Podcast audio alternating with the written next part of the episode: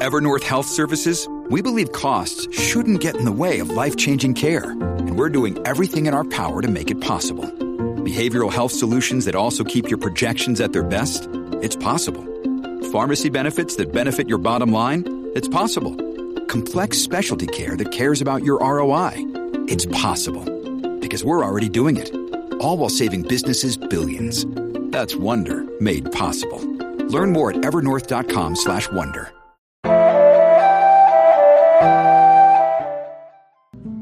的目的是福慧双修，诵经呢是为了积累功德。由于以前没有功德，因此没有冤亲债主讨债。现在有点功德了，冤亲债主啊就来了。果报现，前业消。如果果报不现，前业最终会成为我们解脱的阻碍。那假如诵经后还是出现了一些不如意的事情，那又是为什么呢？还要继续坚持诵经吗？诵经啊是有法门的。有一个公案，讲的是宋朝时欧阳修任颍州知州，当时呢有一个官妓，口气有莲花香。有一个出家人有宿命通，看了之后就说了：“这个妓女啊，前世是一个比丘尼，诵《法华经》三十年，最后因为一念之差，现在竟然转世做妓女了。”于是就问这个妓女说：“你曾经读过《法华经》吗？”妓女回答：“我失身在这里做妓女，哪有闲暇诵经呢？”后来给他《法华经》。他就能够非常流利的读诵，给他其他的佛经就不能读了。这样就知道，原来有宿命通的那个出家人讲的是完全可以相信的。如果这个比丘尼知道净土法门，甚至都可以上品上升。但是啊，因为不知道净土法门，最后居然堕落到做妓女这样的境地，可不哀哉呀！通过这件事情呢，也可以知道，如果能用净土法门来教化人，波济的功德是非常大的，福报当然也不可限量。这个公案，尤其是修念佛法门的人，常常以此破斥除了念佛以外的其他的法门；而修法华经的人，也有人因为这个公案成为了心理障碍。虚云老和尚啊，曾经提到过这个公案。虚云老和尚认为，此在人不在法，诵《法华经》转世为妓，不能怪《法华经》。虚云老和尚已经解答的非常圆满了。首先呢，假如真的是转生成了妓女，那么能怪《法华经》耽误了他吗？不能。我们反问一下呀。念佛的人死后没往生，却堕落鬼道，难不成还怪阿弥陀佛吗？肯定不能啊。其次，如果这个比丘尼前世知道西方法门，就可能上品上升了。这样说本身就有偏见了，因为念佛几十年没往生的也很多，而诵《法华经》成就往生的也有很多。不能说他修《法华经》没成就，修念佛就能成就。同理了，如果一个人念了一辈子佛，最后没往生，堕落鬼道或转生成凡夫，我们能不能说：“哎呀，你要是换成念一辈子《法华经》，就不至于堕落成这样了？”能这样说吗？当然不能了，因为这个重点呢是看怎么修。而不是说看修的什么法，所以这本身呐就是一种偏执，典型的赞己毁他的行为。再者，佛说，读诵受持弘扬法华经的人是大菩萨再来，即使只是抄写这部经，死后都能升刀立天。此比丘尼诵了法华经三十年，可见其并非一般凡夫啊。怎么知道他不是佛菩萨再来呢？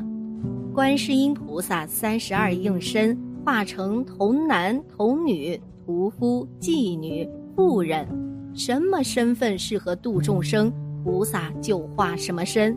不能说菩萨化现成妓女就说菩萨堕落吧。所以说呀，信哪个法门修哪个法门是自己的事情。但不能去分别，不能偏执，不能说自己修的法才是最高最厉害的法，修其他法的统统都不行。这种自赞毁他的行为才是有罪呀。还有一则故事发生在吴江县北边，曾有一个人白昼见到黄衣阴差现身逮捕自己，说道：“明思因为你杀人而传唤你，他自念平生不曾杀人呐，想拒绝又不行，恳求也不听。阴差向前抓住胸口的衣服，猛力一拉。”他回头发现身体瘫软在床上，这才知道自己已经死了。他就哀求来使问具体是什么事儿。阴差说：“你岳父起诉你杀妻，冥府不可欺瞒，必须对质查明。等到了地府，留着常然的冥官据公案而坐，差役兵卒在两边威武的并排站立。他被唤到跟前。”又将岳父的诉状递给他看，但他不识字儿，阴差就帮助读诵。岳父控诉的内容大概是说呀，女婿曾杀了三位妻子，最后一位是自己的女儿。他喊冤说：“我确实有三位妻子，但不是我杀死的。”明官问：“真相是怎么样？当说实话，这里不是可以胡说的地方。”他回答道：“长妻患债病而亡，次妻患骨胀去世，第三位妻子则在丁亥年的水灾中，由于房舍被洪水冲毁，没有食物而死于饥饿。我的儿子六七岁，在生母死后也夭折了。”明官又问：“你儿子的死因是什么？”他回答：“也是因为饥饿。一问就知道啊。”阴差带来三位亡妻和王子，明官再三盘问，皆如他所言。于是大怒，责骂他的岳父道：“老东西，用死来诬陷人，当受反作之刑罚。”明官左右的鬼使拿来大卸刑具，铐住岳父，带入冥狱中。他被冥官遣回人间，经过走廊时，见到一位青衣人坐着诵经。问他：“你记得我吗？”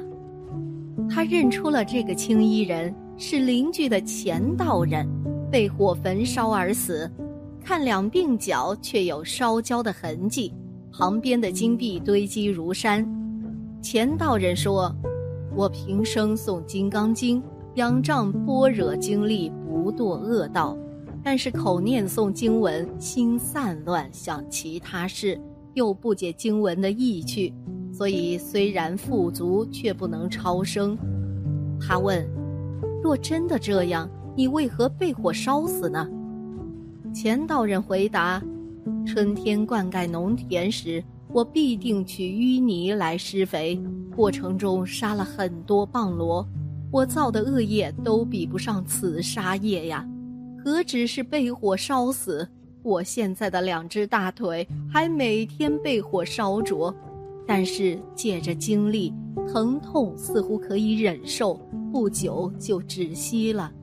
不然杀生以衣偿衣，业果不可计量啊！又来到一个弯曲的走廊，排列的巨锅正在煮汤，狱卒从锅里过滤，取出骨骸放到木板上，用水喷洒。都变成了人，可以认出的有三四个人，都是乡里里的屠夫。屠夫们相对着哭泣，说杀业不可追回，需要请阳间的人为自己造经像。继续往前，见到空庭中被捆绑的人很多，邻居有善于打官司的人也在其中，和他们说话无不回应。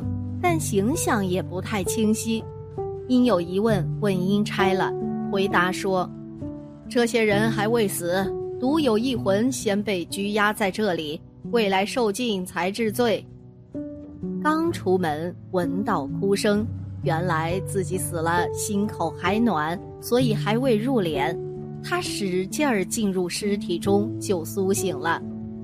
在这个入冥见闻中。钱道人的因果值得分析探讨了。钱道人生前常诵《金刚经》，但是由于杀业比较多，在务农时势必会伤害到棒罗。这个业力呢，导致他获得现世报，受火焚而死。死后因功德力不堕入恶欲，故应在一个中转的境界里，能够继续诵经。虽仍受火焚之苦，借助经历，疼痛减轻，乃至止息。这说明啊，诵《金刚经》的力量真实不虚，功不唐捐。同时呢，业力的报应也存在，两者需划分来看，功过并论。因此，我们当综合动态的看待因果，而非局部片面。单方面只看到自己做功德诵经，看不到业力，就容易因未有效验而怀疑退转；单一看业障力而不看功德力，也容易退失信心而懈怠。我们知道，业力现前是自己前世所造业因，和诵经没有关系。